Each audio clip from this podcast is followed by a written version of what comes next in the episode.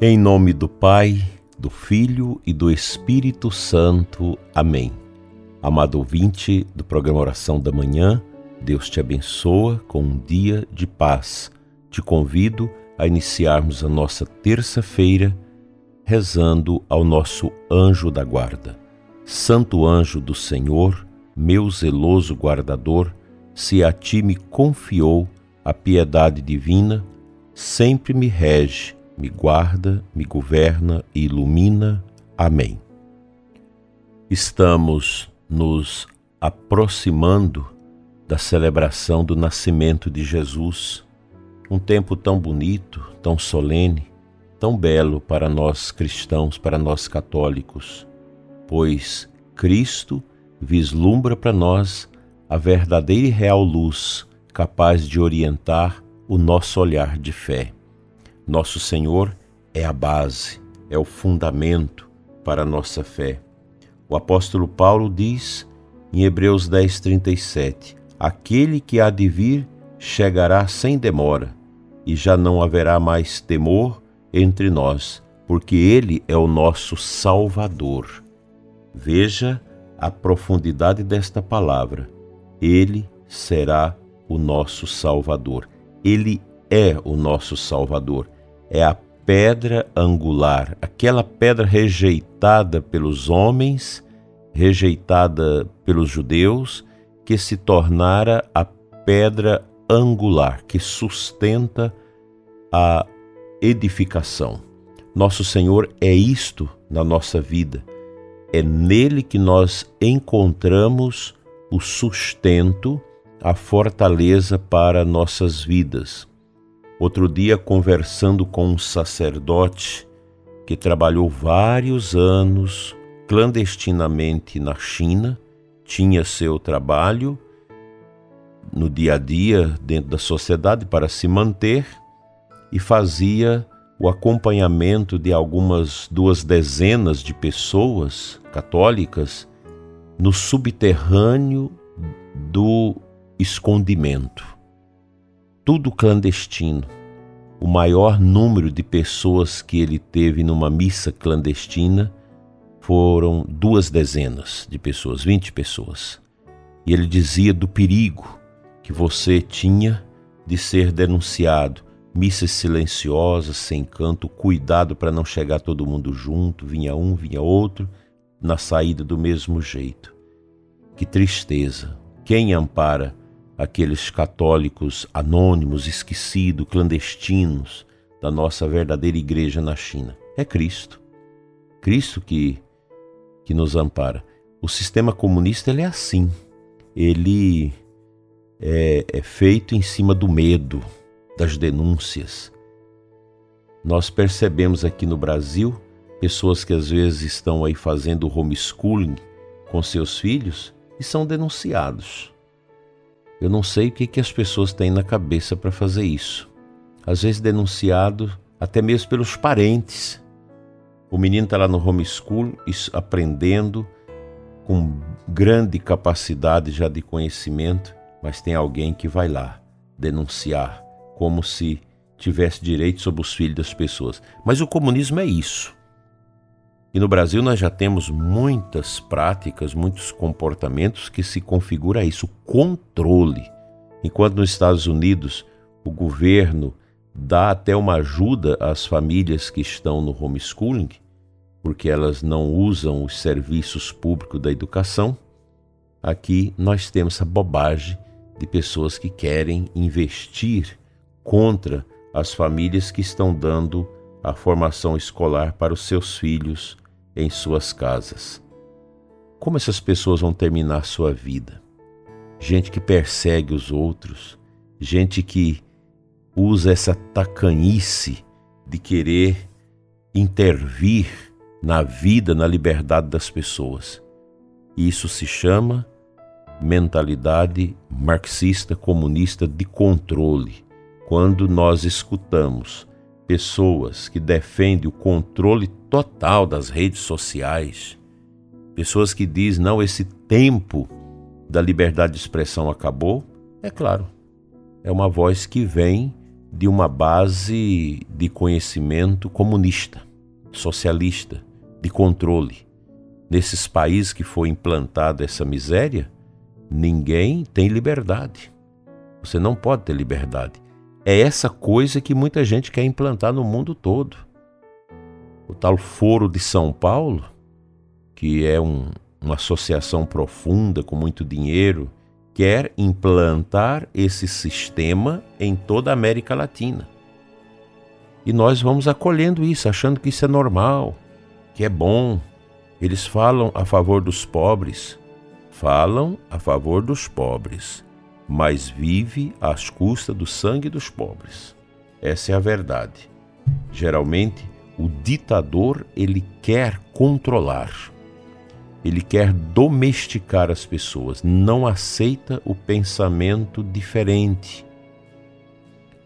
E nós somos, muitas vezes, vítimas destas realidades tão tremendas, tão difíceis. Quando conversamos com as pessoas que chegam da Venezuela, elas, às vezes com muito acanho, com medo, elas passam para nós como que é a situação ali. Quem manda? São as milícias. É um centro de corrupção, de, de narcotráfico, de tudo que vai tomando conta. A gente fica assustado de ver essas coisas e aqui no Brasil tem muita gente que quer isso. Quer implantar esse sistema de controlar todo mundo, de não deixar as pessoas ter liberdade de pensamento, liberdade econômica e por aí vai. Deus há de nos proteger contra todas estas influências malignas, globalizantes, que estão sendo trabalhadas no mundo todo, onde a pessoa humana é um objeto que precisa ser controlado, que não pode ter voz, não pode ter vez, mas só pode fazer aquilo que o governo quer que faz. Mas Deus está no comando. Nossa Senhora vai nos proteger com a graça da sua intercessão. O nosso forte é Cristo, nosso apoio é Ele, a nossa âncora é Cristo, o nosso porto seguro é nosso Senhor. O cristão morre professando sua fé em Jesus. Ninguém vai desviar a sua fé, o seu amor a Cristo por causa de ideologias. Quando olhamos a vida dos mártires de ontem e de hoje, percebemos como o ser cristão é profundo e como ser cristão incomoda os pagãos. Como é impressionante isso! Os pagãos odeiam a prática cristã, odeiam o conceito de liberdade, que nós temos, que é uma grande herança do cristianismo. A liberdade, o direito de ser livre, o direito de educar os seus filhos, de orientar os seus filhos conforme a doutrina, conforme a boa e alta cultura. Aí você fica escutando. Ah, porque Fulano foi denunciado. Que tristeza! Que tipo de gente! Que mentalidade! mentalidade de controle.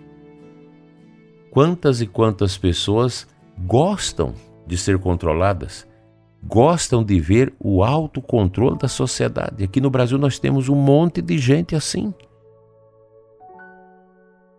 De que, que eles nos chamam, os cristãos, as pessoas que guardam os valores? De fascistas, de nazistas, de terraplanistas.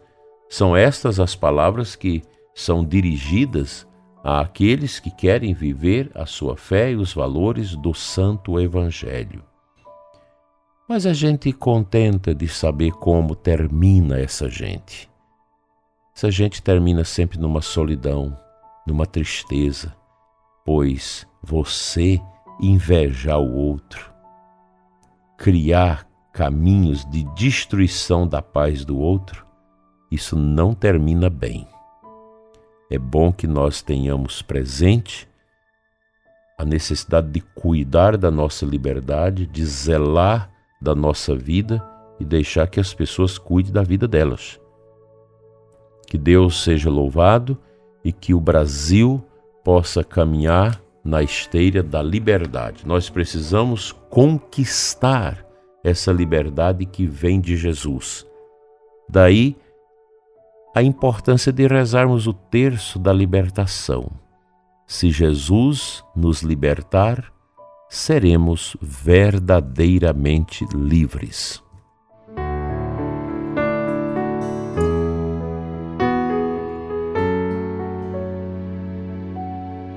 O salmo da Santa Liturgia de hoje é o 70 e a primeira estrofe diz o seguinte: é o salmista orando a Deus, como nós devemos fazê-lo. Sede uma rocha protetora para mim, um abrigo bem seguro que me salve, porque sois a minha força e meu amparo, o meu refúgio, proteção e segurança Libertai-me, ó meu Deus, das mãos do ímpio. O que, é o ímpio?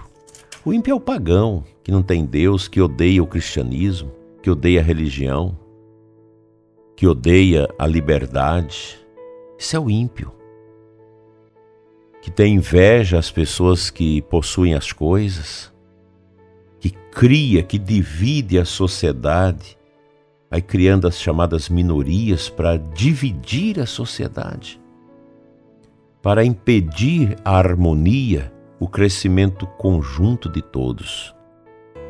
Como é bom viver a experiência da liberdade, liberdade pessoal, a liberdade de comércio, a liberdade de possuir as coisas quando nós escutamos os relatos das pessoas que têm suas propriedades invadidas, que têm seu patrimônio vilipendiado, é muito triste. Esse não é o projeto de Deus para nós. Deus nos quer cristãos livres para educar os nossos filhos, livres para adquirir o nosso patrimônio pessoal com, com fruto do nosso trabalho. A gente vê muitos aí que apoiam essa mentalidade de tomar as coisas dos outros, a mentalidade comunistas, mas eles mesmos vivem em grandes riquezas.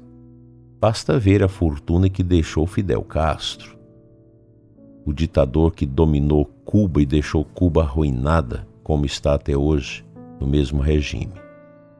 Basta ver, basta olhar. Olha os dirigentes da Coreia do Norte, o povo na miséria e os líderes vivendo uma vida anababesca. É assim, é assim que o ímpio age. Mas nós queremos pedir nesta manhã, Senhor, que o ímpio não tenha poder sobre a minha vida. Que eu possa merecer de ti a graça, a proteção, da minha liberdade, da minha religião, da minha fé.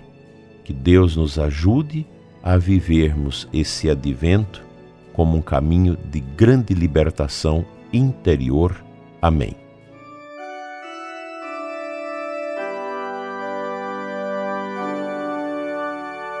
Pai de bondade, nesta manhã serena de terça-feira, oro pelos que pediram as nossas orações, os doentes, os tristes, os desanimados, os que estão cansados e oprimidos. Vem, Senhor, vem em auxílio à nossa fraqueza, para que nunca nos separemos de Ti. Consola os tristes, anime os desanimados, conceda-nos a graça de um olhar de esperança para um futuro abençoado pelo teu divino poder. Senhor, se nos liberta, seremos verdadeiramente livres. Amém. Pela intercessão dos santos anjos, seja abençoado o seu dia e sempre. Em nome do Pai, do Filho e do Espírito Santo, assim seja. Amém.